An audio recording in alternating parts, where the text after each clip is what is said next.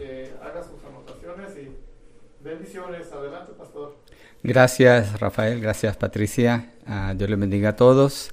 Pues nos preparamos entonces para entrar al estudio de la palabra. Hoy continuamos con el libro de Mateo y um, esta semana nomás quiero comentar antes de, seguir. Me reuní ayer con los líderes de la iglesia y una pregunta que hacíamos es ¿cuál es la fuente espiritual para tu vida? Y pues todos concluíamos que en diferentes maneras y tiempos, pero todos recurrimos es a la palabra del Señor. Es allí donde está nuestra fuente, es allí donde nuestro espíritu es alimentado, donde somos fortalecidos para resistir las tentaciones, para vencer, para saber cómo obedecer al Señor, donde encontramos el poder que nos da la capacidad de vivir la vida que el Señor nos llama a vivir, que claramente Él la, la tiene delineada en su palabra. Así que Vamos a fortalecernos entonces con la palabra. Hoy continuamos en Mateo capítulo 5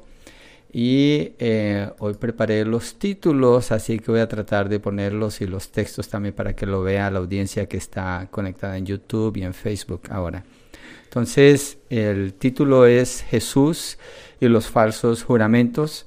El texto que vamos a estudiar es Mateo 5, versos 33 al 37. Y quiero uh, nomás mostrar el saludo de Adán Merino, que se acaba de conectar, y saludos a los que se conectan y están escuchando también. Entonces, Jesús y los falsos juramentos. Y eh, seguimos con la enseñanza que el Señor ha estado dando en el Sermón del Monte, en esta parte. Estamos, es, ya hemos estudiado lo que es el odio cuando hablamos acerca del homicidio el adulterio, lo que es la uh, inmoralidad sexual, como el Señor va directo al corazón. También vimos el, uh, es como el Señor trata con el divorcio. Hemos estado aprendiendo el significado verdadero de la ley. Y aunque si se fijan, pensamos, hoy oh, es la ley que Dios le dio a los judíos, eso es de miles de años atrás. Pero nos encontramos que la enseñanza del Señor Jesucristo nos habla a nosotros el día de hoy habla directamente. La ley de Dios es la que regula la vida de todas las personas en todo lugar, en todo sitio. Entonces nosotros necesitamos entender el mensaje de la ley. El Señor Jesucristo nos lo deja ver allí. Entonces hoy vamos a ver la parte de los, los juramentos. Y dice el verso, vamos a leer del verso 33 al 37, Mateo 5. Dice así, también han oído que se dijo a los antepasados, no jurarás falsamente, sino que cumplirás tus juramentos al Señor. Pero yo les digo, no juren de ninguna manera, ni por el cielo, porque es el trono de Dios, ni por la tierra, porque es el estrado de sus pies, ni por Jerusalén, porque es la ciudad del gran rey. Ni jurarás por tu cabeza, porque no puedes hacer blanco o negro ni un solo cabello.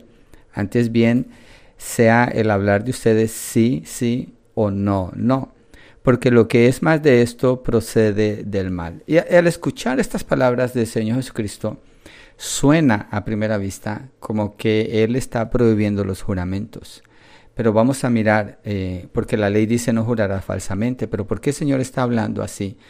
Eh, eh, en este caso a los fariseos y está enseñando al pueblo de Israel cómo está enseñando el verdadero significado de la ley aquí. Entonces, algo clave que podemos ver aquí se refiere al hablar de las personas y para los fariseos los juramentos eran fundamentales para su religión.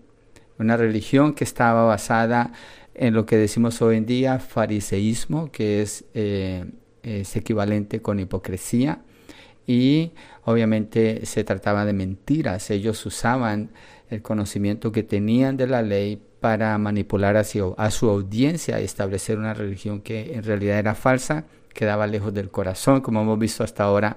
El enfoque que el Señor da en la palabra tiene que ver con siempre es con el corazón. Entonces, cuando Jesús dice en el verso 33, también han oído que se dijo a los antepasados, no jurarás falsamente, sino que cumplirás tus, tus juramentos al Señor, está haciendo referencia a textos del Antiguo Testamento. Y quisiera ir, quisiera que vayamos al libro de Levítico, en el libro de Levítico, en el capítulo 19, versos 11 al 12. Creo que lo puedo poner aquí para que ustedes vean la referencia. Levítico 19, versos 11 al 12.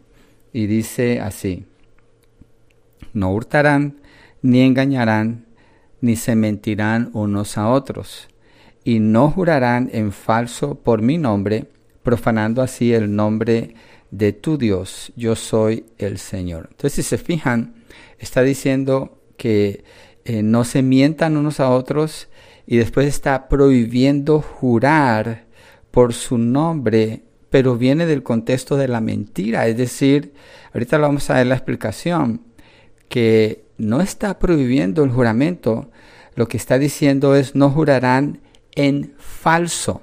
Ese es el punto que está haciendo aquí Moisés en Levítico. No jurarán en falso por mi nombre, profanando así el nombre de tu Dios, yo soy el Señor, lo cual es un pecado gravísimo, profanar, profanar el nombre del Señor. Entonces, la intención de jurar falsamente es presentar una mentira con apariencia de verdad, pero usando el nombre de Dios para hacerlo. Miremos ahora en números, en el capítulo 30, verso 1. Números capítulo 30, verso 1. Entonces Moisés habló a los jefes de las tribus de los israelitas, esto es lo que el Señor ha ordenado. Si, eh, vamos a seguir con el verso 2 también, si un hombre hace un voto al Señor o hace un juramento para imponerse una obligación, no faltará a su palabra, hará conforme a todo lo que salga de su boca. Entonces, si se fijan, aquí está afirmando el juramento, pero lo está afirmando en el sentido de que eh, la persona queda obligada a cumplir con lo que ha dicho cuando hace el juramento. Entonces está mostrando la seriedad del juramento, está, está, mostrando la seriedad de este mandamiento para regular la manera como están juramentando. Y lo que indica, si uno sigue leyendo ese capítulo, el capítulo 30, habla del esposo la esposa con, con la hija, eh, cuando se hacen juramentos, si es aprobado o no es aprobado. Lo que está indicando el texto es que la vida de la persona cuando hace el juramento, queda ligada a ese juramento. Entonces es algo muy delicado hacer un juramento. Miremos otro texto. Hoy vamos a mirar muchos textos. Mi intención es mostrar la relevancia ah, o la importancia de los juramentos y lo que Dios dice, lo que representan y después nos vamos a mover a qué nos indica a nosotros hoy en día al aprender de esto. Entonces Deuteronomio 23, 21 al 23. Vamos a buscar este capítulo. En Deuteronomio 23, 21 al 23, dice así, cuando hagas un voto al Señor tu Dios, no tardarás en pagarlo, porque el Señor tu Dios ciertamente te lo reclamará y sería pecado en ti si no lo cumples. Está mostrando la seriedad. Es un pecado decir un juramento y no cumplirlo, hacer un voto y no llevarlo a cabo. Y Dios pide cuenta de eso, lo que está diciendo aquí, verso 22. Sin embargo, si te abstienes de hacer un voto, no sería pecado en ti. Entonces, lo que está indicando aquí es mejor no hacerlo que hacerlo y no cumplir. Verso 23. Lo que salga de tus labios, cuidarás de cumplirlo tal como voluntariamente has hecho voto al Señor tu Dios, lo cual has prometido con tu boca.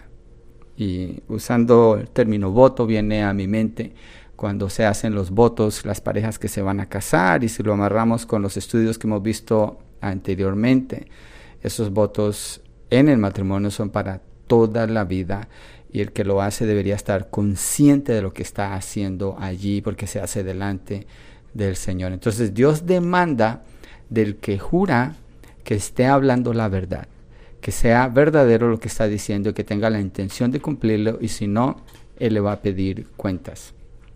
Entonces, jurar puede conducir a pecar y es un pecado grave porque se invoca el nombre de Dios. Fíjese que dije puede conducir a pecar. Yo no dije que jurar es pecar. Jurar puede conducir a pecar. Vamos a mirar otro texto en Éxodo 27 donde nos muestra la ah, grandeza del nombre de Dios. Éxodo 20, verso 7, es uno de los diez mandamientos, es el tercero de los diez mandamientos, y está diciendo, no tomarás el nombre del Señor tu Dios en vano, porque el Señor no tendrá por inocente al que tome su nombre en vano. Entonces, eh, usando esto en relación con los juramentos, cuando se hace un juramento, eh, jurar es invocar a Dios como testigo de lo que se dice. Entonces, el Señor dice, no usarás el nombre de Dios en vano. Cualquier referencia que una persona hace al nombre de Dios para decir algo, está invocando el nombre de Dios, es un juramento. Y el Señor dice, no usarás el nombre de Dios en vano. Entonces, eh, y afirma, Él no tendrá por inocente al que haga eso. Lo declara como culpable y Dios le pide cuenta a esas personas. Mira hoy en día cómo funciona, por ejemplo, la manera como las personas hacen negocios. Se necesita firmar un documento porque no hay garantía de que se vaya a cumplir. Y aún firmando documentos se rompen esos, esos tratos. Yo no estoy diciendo que estoy bien, que está bien. Lo que estoy diciendo es que eh, es, tan eh, perversa la mente de la gente hoy en día que no valen. Eh, la, la palabra no vale. Antes era suficiente con dar la palabra. Es más, yo recuerdo cuando estaba niño con, mis amigos jugábamos y decíamos, palabra de hombre, sí, palabra de hombre. A lo que nos referíamos era, das tu palabra, es decir, tú respaldas lo que dices con lo que vas a hacer. Hay una afirmación de esto, porque así se hacían, las promesas se, hacían de boca y se cumplían.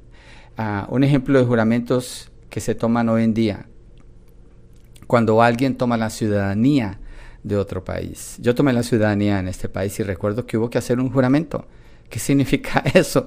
Que estoy haciendo un compromiso de vivir como un ciudadano que respeta a esta nación y que voy a evitar a toda costa tomar alguna actitud que traicione los valores sobre los cuales se sostiene esta nación y la constitución que la define. Entonces, como ciudadano, la persona hace un juramento para entrar allí. Mucha gente lo hace y ni siquiera saben qué están haciendo no, no tienen idea de qué es un juramento. Entonces, una pregunta que, viene al, mirar este estudio es, entonces, ¿son prohibidos los juramentos, sí o no? Miremos en Hebreos 6. Hebreos 6. Lo que hemos visto hasta ahora es la regulación de los juramentos. Hebreos 6, en el verso 16. Vamos a cambiar el texto aquí para que... Ok. Hebreos 6, verso 16.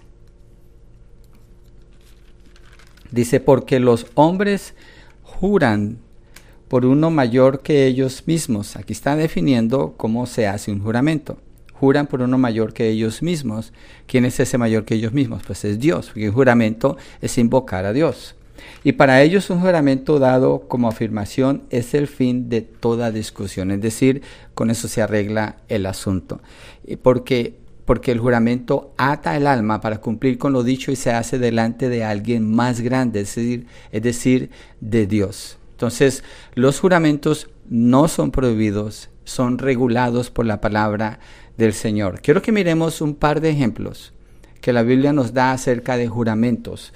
Uno es en Génesis 24, cuando Abraham llama a su siervo y le dice que jure que va a ser como él está indicando. Verso 1 al 4, Génesis 24, dice, Abraham era viejo, entrado en años, y el Señor había bendecido a Abraham en todo. Y Abraham dijo a su siervo, el más viejo de su casa, que era mayordomo de todo lo que poseía. Entonces Abraham está hablando con este siervo y le dice, te ruego que pongas tu mano debajo de mi muslo. Esa es una acción que hacían ellos para afirmar un juramento. Y te haré jurar por el Señor, Dios de los cielos y Dios de la tierra, que no tomarás mujer para mi hijo de las hijas de los cananeos entre las cuales yo habito, sino que irás a mi tierra y a mis parientes y tomarás mujer para mi hijo Isaac. Entonces Abraham le está diciendo a su siervo, a, su siervo, tú vas a hacer el juramento. Y este es el juramento que te estoy pidiendo que hagas. El siervo le pregunta y le dice qué pasa si ella no quiere, no, quisiera responder y Abraham le dice, no te preocupes, el ángel del Señor va a ir contigo, no te preocupes, Dios va a prosperar tu viaje, no te preocupes, si, aún, si ella no quisiera, tú quedas libre del juramento al final. Le explica, entonces eso lleva al siervo a querer hacer el juramento. Mire versos 8 y 9 del mismo capítulo. Dice el siervo, este es Abraham, perdón, si la mujer no quiere seguirte, quedarás libre de este, de este mi juramento, solo que no lleves allá a mi hijo. El siervo puso la mano debajo del muslo de Abraham, su señor, y le juró sobre este asunto. Entonces cuando el siervo hizo el juramento, juró por Dios que él iba a hacer exactamente como Abraham le había dicho. Y es lo que él hizo. ¿sí? Él, hace el juramento con Dios como testigo y va y obedece lo que le dice eh, Abraham y el Señor lo prospera en lo que él está haciendo. Ese hombre puso su corazón y en ese juramento puso su vida porque él va y hace todo lo que Abraham le pidió que hiciera. Cumplió el juramento. Entonces, no hay una provisión, perdón, no hay una prohibición del juramento, pero sí hay una seriedad que muestra la palabra cuando se hace un juramento y lo muestra como un asunto de vida o muerte en realidad. Entonces, para llegar a hacer un juramento, las razones por las que se hace son limitadas y tienen que ser de mucho peso. Quiere decir que jurar es un recurso supremamente poderoso. Miremos otra ilustración ahora con David y Jonatán en Primera de Samuel en el capítulo 20, versos 12 al 17. Primera de Samuel, capítulo 20, versos 12 al 17. Entonces Jonatán dijo a David, el Señor de Israel, Dios de Israel, sea contigo cuando yo haya hablado con mi padre como a esta hora mañana o al tercer día, si hay buen ánimo para con David, ¿no habré de enviar a ti para hacértelo saber? Si mi padre quiere hacerte mal, que así haga el Señor a Jonatán y aún le añada, si no te lo hago saber y te envío para que vayas en paz y que el Señor sea contigo como ha sido con mi padre. Jonatán está jurando contra él. Está diciendo que así me haga Dios si yo no te dejo saber si hay peligro contra ti, porque eh, Saúl quería matar a, David. David, Jonatán le está ayudando para saber si, si, si lo va a matar o qué va a hacer o qué, necesitas, qué necesita conocer David. Y Jonatán hace ese juramento porque dice así me haga Dios. Él está invocando el nombre del Señor. Entonces sigue en el verso 14. Y si todavía vivo, y, Jonatán se está refiriendo cuando David llegue a ser rey, si todavía vivo, no me mostrarás la misericordia del Señor para que no me maten, ni quitarás tu misericordia de mi casa para siempre, ni aun cuando el Señor haya quitado de la superficie de la tierra a cada uno de los enemigos de David. 16. Jonatán pues hizo un pacto con la casa de David diciendo, mire, es un pacto, un juramento. Mira lo que está diciendo, está invocando el nombre del Señor. El Señor lo demande de la mano de los enemigos de David. Y Jonatán hizo jurar a David otra vez a causa de su amor por él, pues lo amaba como a sí mismo. Entonces Jonatán hace un juramento de proteger a, a David y lo hace, lo cumple cuando uno sigue leyendo la narrativa, así es y hace que David haga un juramento porque ellos son amigos. Es una, amistad fuertísima la que ellos dos tienen. Y David cumple su juramento porque después, cuando Saúl muere y Jonatán muere, David no aniquila a la casa de David, que era lo que hacían entonces. Él, cumple su juramento, él guarda su promesa, porque sabe que tiene a Dios como testigo y porque David es un hombre de palabra. ¿sí? Entonces, eh, las palabras de Jonatán, cuando miramos ese juramento, trae mucho peso lo que él está diciendo. Las declaraciones que él hace para hacer este, este juramento, si se fija, contiene elementos de vida o muerte. Habla de protección, de fidelidad, afirma que hay una amistad profunda, un amor como hermanos. Jonatán cumple ese juramento, ¿sí? porque lo hace delante de Dios. Pero lo que nos deja ver es que hay convicción en el corazón de este hombre, hay convicción en el corazón de, eh, de de David hay integridad de corazón y su vida está, está en línea con lo que se está diciendo. Entonces, Los juramentos, de acuerdo con la palabra del Señor, tienen que ver con poner la vida enfrente de lo que se dice. Es, es, poner su vida enfrente de lo que se dice, porque se está exponiendo delante de Dios al hacer un juramento. ¿Cuántas veces, déjeme le pregunto, a lo mejor no sea así, pero quiero hacer la pregunta. Usted dice, sí, allí voy a estar, y es mentiras. O se lo prometo, pero solo para sonar interesado o agradable, pero el corazón no está en esas palabras que dice. Es muy importante, es muy importante ser veraz cuando se habla. Jesucristo cubre esto un poquito más adelante. Pero quiero que miremos, antes de seguir, ok, ya contestamos, la Biblia no prohíbe los juramentos. Vimos dos ilustraciones de juramentos. Vimos la ley que habla de la seriedad, lo profundo y lo valiosos que son los juramentos a los ojos de Dios. Ahora miremos cómo Dios mismo hace juramentos. Y quiero que miremos en Hebreos, vamos a regresar allí en Hebreos capítulo 6 para mirar cómo Dios hace juramentos. Dios le hace un juramento Abraham y por qué Dios hace juramentos. Hebreos 6. Vamos a mirar a Vamos a mirar el verso 13 y 14 primero. Hebreos 6, verso 13 y 14. Pues cuando Dios hizo la promesa a Abraham, no pudiendo jurar por uno mayor, juró por él mismo. Mira otra afirmación que aquí está. Dios está jurando y jura por quién? Por él mismo. Si otra persona hace un juramento, ¿por quién va a jurar? Por Dios. Ok, mantengamos eso claro porque es importante en, lo que Jesucristo enseña en Mateo 5. Entonces, eh, no pudiendo jurar por uno mayor, juró por él mismo, diciendo, ciertamente te bendeciré y ciertamente te multiplicaré. Y dice, ah, bueno, te bendeciré y te multiplicaré. El Señor está afirmando la promesa a Abraham para ayudarle a Abraham a confiar en él. Eso es lo que está diciendo. Mire versos 17 y 18 para que miremos eso. Por lo cual Dios, deseando mostrar más plenamente a los herederos de la promesa la inmutabilidad de su propósito, interpuso un juramento a fin de que por dos cosas inmutables en las cuales es imposible que Dios mienta, los que hemos buscado refugio seamos grandemente, y aquí está dando el propósito, grandemente animados para asirnos de la esperanza puesta delante de nosotros. Entonces Dios hace el juramento porque su intención es afirmar a los que están confiando en Él, a los que están esperando en Él, ratificando que así es como Él ha dicho que Él va a hacer. Entonces Dios también hace juramentos. Regresemos a Mateo, al capítulo 5, el, en nuestro texto base, acuérdense, este es nuestro texto donde nos estamos basando para hacer todo el estudio. Mateo 5, verso 33, de nuevo. También han oído que se dijo a los antepasados, no jurarás falsamente, sino que cumplirás tus juramentos al Señor. Eso es lo que han oído. El Señor dice, ustedes han oído, eso es lo que han oído de parte de los fariseos al enseñar la ley en cuanto al juramento. Pero el problema es que no hay, en, esa declaración no hay ningún énfasis en cómo se hace un juramento, ni en qué ocasión Dios da espacio para hacerlos. Entonces eso ha dejado una puerta abierta.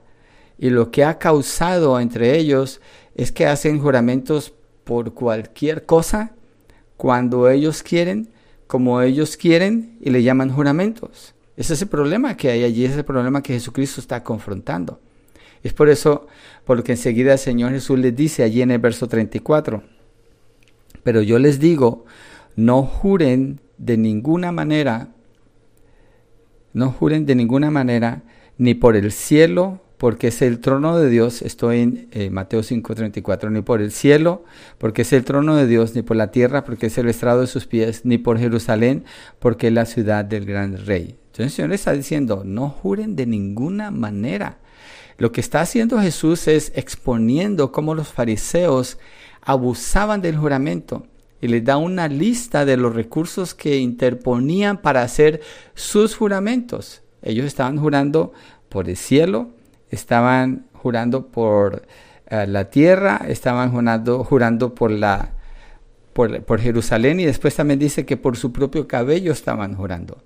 Entonces, eh, eh, cuando ellos dicen no jurarás falsamente, sino que cumplirás sus juramentos al Señor, lo que indica es que juraban como les parecía, por lo que les parecía, y lo hacían por el cielo, la tierra, Jerusalén y aún por su cabeza. No muy lejos de hoy. Cuando alguien dice, te lo juro, hay gente que dice, te lo juro por mi madre, indicando que no hay alguien mayor, de mayor valor para ellos que esta persona. Pero es que el juramento no se hace por una persona aquí en la tierra, se hace por Dios. Cuando se hace así, es un error, es un error y es algo que está ofendiendo al Señor, por lo que sea que la persona decida, jurar. Lo importante aquí es entender en qué consiste el juramento de lo contrario, es una violación de lo que Dios ha establecido en la palabra en cuanto al juramento. Acuérdese de esto. Nosotros no establecemos los juramentos, no tenemos ese derecho. Si los establecemos, tiene que ser en obediencia a lo que Dios dice. De acuerdo a lo que el Señor está diciendo, dice, mejor no hagas juramentos. Mejor no hagas juramentos. Mire, en el verso 37, esto es lo que dice el Señor Jesucristo allí en Mateo 5, regresando a nuestro texto base ni jurarás por tu cabeza, porque, bueno, el, eh, bueno, lo voy a leer y después el 37. 36, ni jurarás por tu cabeza porque no puedes hacer blanco o negro ni un solo cabello. 37, antes bien sea el hablar de ustedes sí, sí o no, no, porque lo que es más de esto procede del mal, del mal. Mira cómo dice el Señor, es, dice que su hablar, es decir, que los fariseos habían hecho de los juramentos algo tan trivial, algo tan sin significado, que, se había, que, que lo hacían de manera indiscriminada en todo tipo de ocasión, en todo tipo de conversación. Es como hoy en día cuando uno escucha como la gente usa el nombre de Dios en vano. Dicen, oh my, y ahí viene la, eh, la referencia al Señor y en, muchas maneras. O cuando uno mira películas, inclusive el nombre del Señor se usa indiscriminadamente. Se usa para hacer chistes, se usa para cualquier tipo de conversación. O muchas veces, ay, gracias a Dios por esto, nomás, nomás por cualquier cosa se está usando el nombre de Dios. Yo creo que el texto aquí nos está llamando la atención a nosotros hoy en día a tener mucho cuidado cómo se usa el nombre del Señor, porque en ese contexto del siglo I, los fariseos habían hecho del nombre del Señor algo insignificante, aunque si uno presta atención al libro de Mateo, ellos tenían mucho cuidado de usar el nombre del Señor en apariencia, porque cuando habla del reino de Dios, Mateo no dice reino de Dios, dice reino de los cielos, para no usar el nombre de Dios. Pero, lo que el Señor está exponiendo aquí es que eso era una apariencia en realidad, no de parte de Mateo, pero en la cultura de ese entonces, porque el nombre de Dios no lo tenían seriamente y partiendo de aquí los juramentos lo demuestra. Entonces, ah, siendo así, la razón del hablar de las personas, que Jesucristo dice, su hablar sea sí, sí, no, no, y, ese hablar haciendo juramentos, ¿cuál es la razón del hablar? Es la mentira. Una persona que tiene que acudir al juramento para ser escuchada o creída es una persona mentirosa. La persona que dice, te lo juro, créeme, te lo juro, es una persona mentirosa.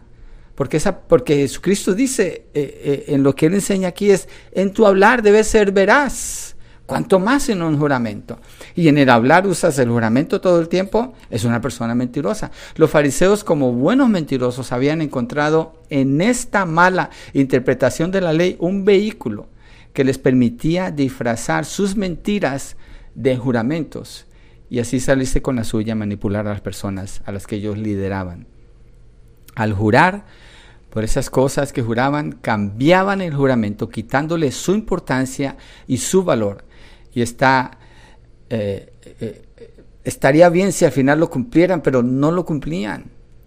¿sí? Y lo mejor era, si iban a hacer un juramento, mejor hablar con sí, sí, no, no, o si llegaban a hacer un juramento es porque lo iban a cumplir, porque el alma de ellos quedaba ligada a eso. El alma de la persona que afirma algo hoy no lo hace, queda ligada a esas palabras. Entonces allí donde eh, se enfoca el Señor Jesús al, al, confrontar lo de los juramentos. Al haberlo hecho parte de su conversación diaria, sus juramentos se habían desligado Se habían desligado de la integridad y del temor al Señor. Hablaban sin temor a Dios. Así daban espacio a qué? Al engaño, a la manipulación y a la mentira. Por lo que sus juramentos eran juramentos falsos. Entonces, por eso puse el título al mensaje de hoy, Jesús y los juramentos falsos. Mire, para jurar, recordemos esto, es necesario usar el nombre de Dios. Y Él demanda la vida del que jura en su nombre. Por eso Jesús les dice, si van a jurar así, mejor no juren. Dice el verso 34, mejor no juren en ninguna manera. Él no está prohibiendo el juramento, lo que está diciendo, la manera que ustedes hablan, mejor no juren. Mejor no juren. Y la realidad es esta. Sea Dios verdadero y todo hombre mentiroso.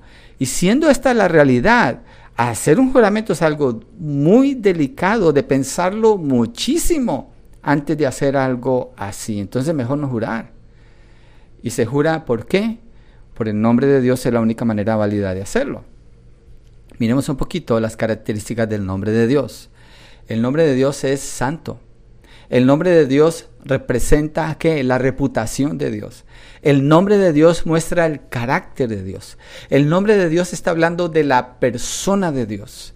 El nombre de Dios es trascendente, es decir, que está sobre todo y sobre todos, no depende de nada ni de nadie, está por encima de. El nombre de Dios es superior, es diferente, es único. El nombre de Dios es santo, santo, santo. El nombre de Dios es el gran yo soy. El nombre de Dios es temible. Para mirar una corta lista de lo que pudiéramos decir del nombre de Dios. Nada ni nadie jamás se asimila en lo más mínimo al nombre de Dios. Entonces imagínense, si el juramento se fundamenta en usar el nombre de Dios, qué horrible cuando una persona está haciendo un juramento y ni siquiera usó el nombre de Dios. ¿Qué clase de persona es esta?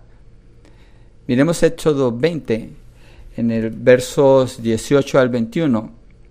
Lo que quiero que miremos allí en Éxodo 20, este texto, es la actitud, la condición en que se encuentra el pueblo de Israel frente a la voz de Dios, porque el nombre de Dios es proclamado en su palabra, en su ley. En el verso, en el capítulo 19, Dios le dice a Moisés que se preparen porque mañana voy a hablar con ellos. Eh, y dice que ellos están aterrorizados porque el monte está en llamas, está temblando. Los que se acercaban caían muertos, eran asaeteados y si no, Dios los mataba. Esto lo que muestra es el temor a Dios. Entonces, cuando se usa el nombre de Dios, no es algo ligero. Me sorprende cuando escucho personas con qué facilidad, con qué facilidad acuden a usar el nombre de Dios. Miremos aquí verso 18 al 21.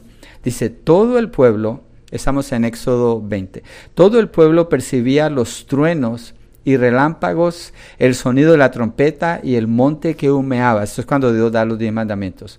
Cuando el pueblo vio aquello, temblaron y se mantuvieron a distancia entonces dijeron a Moisés, habla tú con nosotros y escucharemos, para que no hable Dios con nosotros, no sea que muramos. Tienen temor de morir al escuchar la voz de Dios.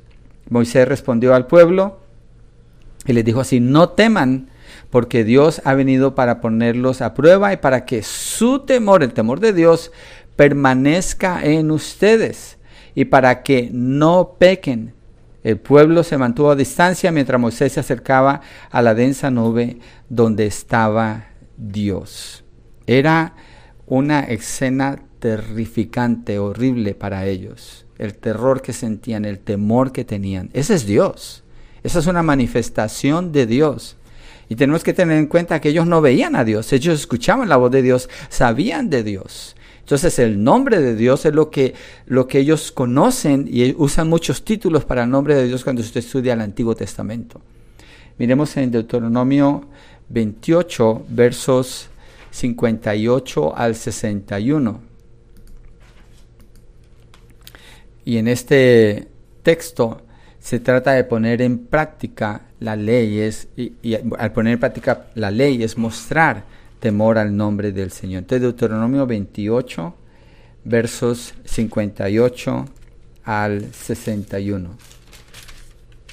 Dice así, si no cuidas de poner en práctica todas las palabras de esta ley que están escritas en este libro, temiendo este nombre glorioso y temible. ¿El nombre de quién? Obviamente el nombre del Señor. temiendo de temor. Este nombre glorioso y temible del Señor tu Dios. Entonces el Señor hará horribles tus plagas y las plagas de tus descendientes, plagas severas y duraderas y enfermedades perniciosas y crónicas. Y traerá de nuevo sobre ti todas las enfermedades de Egipto de las cuales tenías temor y no te dejarán también el Señor traerá sobre ti toda enfermedad y toda plaga que no están escritas en el libro de esta ley hasta que seas destruido. Todo esto está dicho en base a tener temor al nombre de Dios. El temor al nombre de Dios se demuestra en la obediencia a la palabra del Señor. Pero el que no hace eso o el que usa el nombre de Dios ligeramente, es muy horrible lo que el Señor dice allí en la palabra. Yo creo que eso está vigente el día de hoy porque el nombre de Dios sigue siendo santo. Santo, santo, santo. Es el nombre que es sobre todo nombre, es el nombre que toda rodilla se doblará y toda lengua confesará para gloria de Dios Padre. Miren Nehemías, vamos al libro de Nehemías, en el capítulo 9, verso 5. Lo que estamos viendo es el, el temor al nombre de Dios, porque el nombre de Dios, como dijimos en esa lista que mencioné ahora, es santo, es poderoso, es trascendente. Wow, e, es sorprendente. Tan siquiera mirar estos textos, como personas no tienen temor al usar el nombre de Dios. Es, para mí es sorprendente eso y debería ser para todos nosotros. Espero que así es. Nehemías 9:5. En Nehemías 9:5 ellos están confesando sus pecados, adorando al Señor, después de leer las escrituras y darse cuenta que han ofendido al Señor, está el pueblo está compungido, está en arrepentimiento. Y los levitas dicen eso en el verso 9. Entonces los levitas Jesúa, Cadmiel, Beaní, Hasabnías, Servías, Jodías, Sebanías y Petaías dijeron, levántense, bendigan al Señor su Dios por siempre y para siempre. Mira lo que dicen. Sea bendito tu glorioso nombre y exaltado sobre toda bendición y alabanza. Muy claro, muy claro lo que nos dice la palabra aquí. Los levitas ahí están ordenando al pueblo que bendigan el nombre glorioso de Dios. Es decir, que la gloria de Dios es mostrada en su glorioso nombre. El nombre de Dios es un nombre glorioso y no se debe usar ligeramente y el problema que el Señor encuentra en Mateo 5 es que están haciendo exactamente eso, usando ligeramente el nombre de Dios. Por eso los juramentos cobraron un sentido insignificante. Mire, en la oración del Padre Nuestro, cuando Jesucristo le enseña a los discípulos a orar, dice, Padre Nuestro que estás en los cielos, inmediatamente usted encuentra la primera petición, santificado sea tu nombre. Después de decir, todas las demás peticiones. Lo primero que se encuentra ahí es reconocer que Dios es soberano, que Él está en los cielos, Él es Dios, Él es Rey. Y lo, lo, que sigue inmediatamente es santificado sea tu nombre. Es decir, el nombre de Dios es glorificado, es honrado, es un nombre que está separado de todo lo demás, por eso debe ser santificado, tratado así, con respeto, con temor.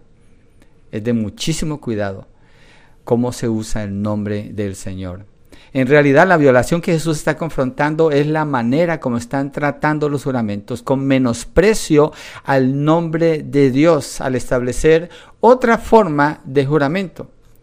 Recordémonos, para jurar es necesario usar el nombre de Dios. El mandamiento número 3, que ya lo leímos de Éxodo 27, dice, no tomarás el nombre del Señor tu Dios en vano, porque el Señor no tendrá por inocente al que tome su nombre en vano.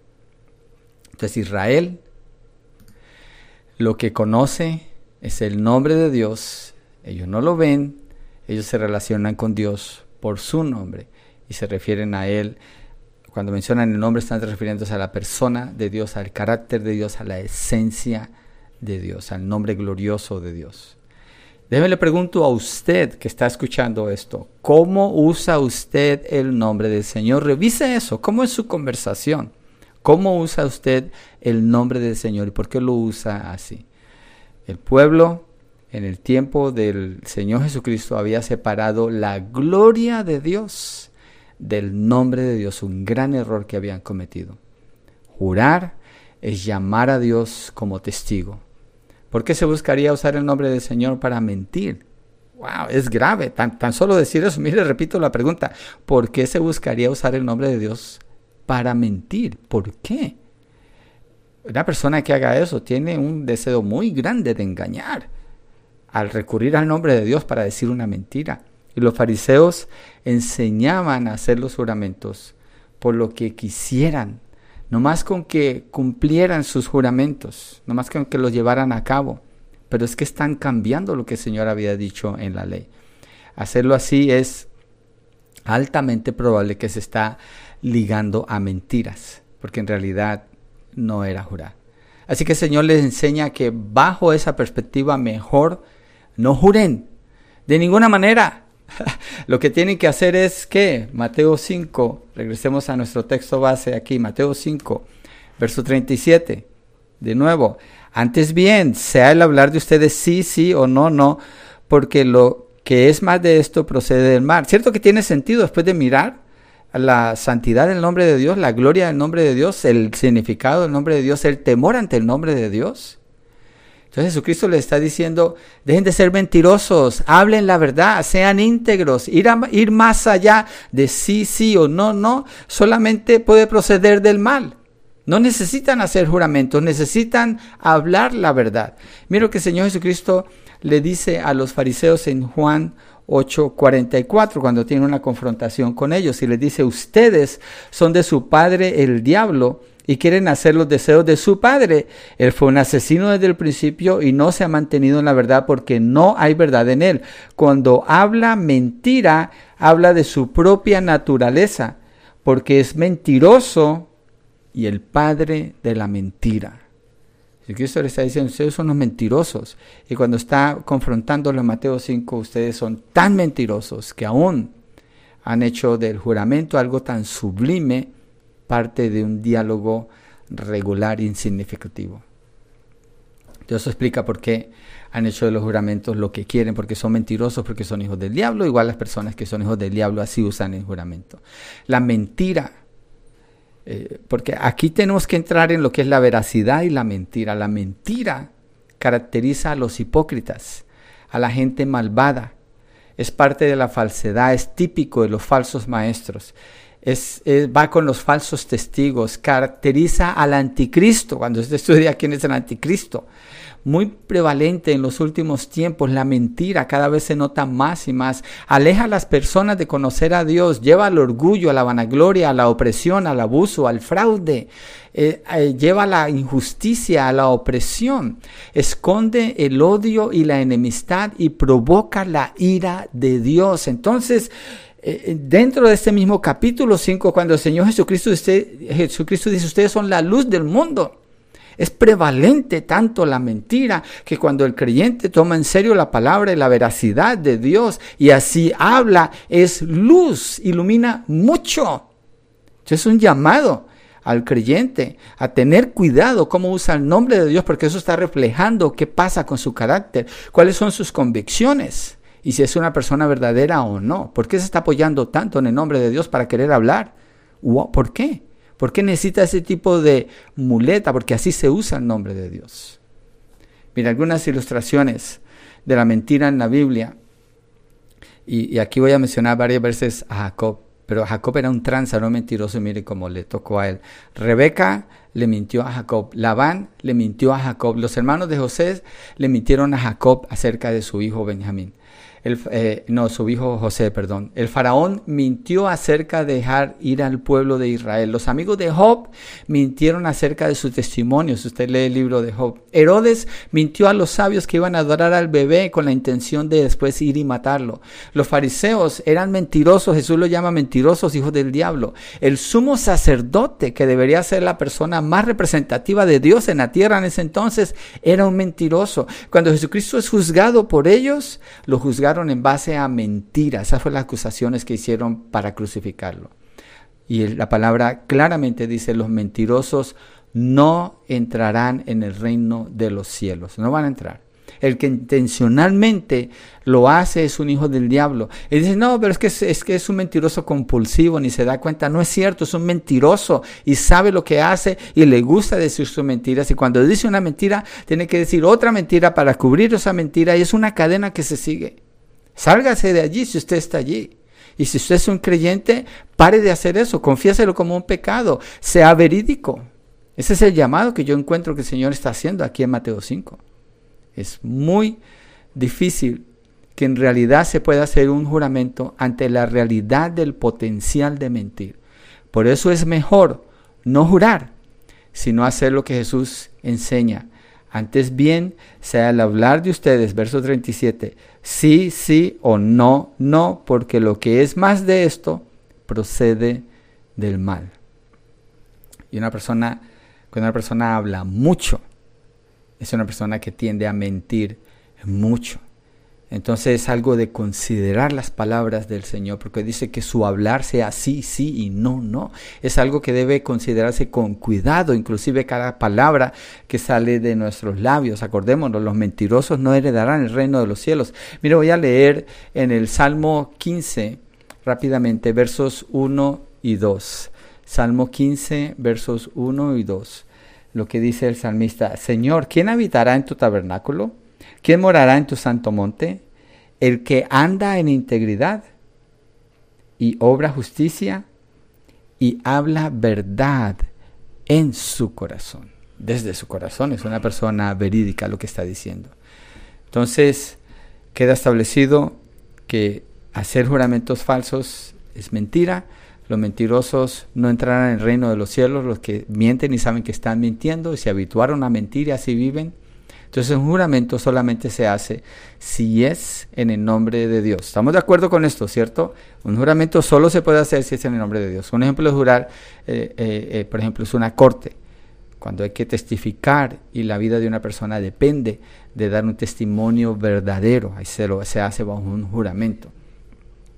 Para los fariseos, era algo cotidiano, usar los juramentos y pensaban que la manera como lo hacían, entonces excluían el nombre de Dios y por eso podían hacer juramentos, lo cual le daba peso según a lo que ellos decían y lo hacían con mucha facilidad. Pero Jesús le muestra cómo es imposible jurar sin referencia a Dios. Por eso es mejor no jurar. Mire, vamos a tomar lo que ellos decían en los versos 33 que el Señor los pone y 34. Jesús les dice, no juren de ninguna manera, ni por el cielo. ¿Por qué no pueden jurar por el cielo? Pues es el trono de Dios. Ni por la tierra. ¿Por qué? Pues es el estrado de los pies de Dios. Ni por Jerusalén. ¿Por qué? Porque es la ciudad del gran rey. Gran rey está hablando en mayúscula, está refiriéndose a Dios. No hay escapatoria al jurar cuando dice, no, ni jurarás por tu cabeza porque no puedes hacer blanco o negro un solo cabello. Usted dirá, bueno, yo me he teñido el pelo y tengo otro color. No, pero el color que Dios le dio siempre va a ser el mismo, ya que se acabe el tinte va a regresar a lo mismo. Lo que está diciendo el Señor Jesucristo es, aunque uses algo más que no sea el nombre de Dios, tiene que ver con Dios, porque Él es el dueño de todo. El juramento siempre se relaciona con Dios, es imposible escaparse de allí. Entonces, lo que está diciendo es, mejor no juren, mejor no juren. Mejor al hablar que su sí sea así, que su no sea no. Los juramentos de estos hombres eran falsos. Y si los juramentos son falsos, Jesucristo le dice, pues no juren. Así no van a jurar falsamente. ¿Para qué jurar? Entonces, verso 37 dice, antes bien sea al hablar de ustedes sí, sí o no, no. Tu hablar manifiesta lo que tú eres. De la abundancia del corazón habla la boca. Si usted es una persona confiable, porque habla la verdad, entonces no necesita jurar falsamente. Mejor hablar la verdad. Si hace una promesa, cumpla su promesa. Si no puede, entonces dice, no, no lo prometo, no tengo la intención de cumplirlo. En un negocio, en todo tipo de relaciones, así es como el Señor nos instruye a hacer, a vivir de manera veraz, a ser verídicos en la manera como nosotros hablamos. Que el Señor permita que seamos conocidos por ser personas verdaderas. Que nuestro sí sea sí, que nuestro no sea no, porque lo que es más de esto procede del mal. Esto es lo que Dios nos dice acerca de los falsos juramentos. Dios le bendiga, Dios quiera que guarde esto en su corazón y deje que el Señor le instruya para vivir una vida verídica delante de Él. Dios les bendiga.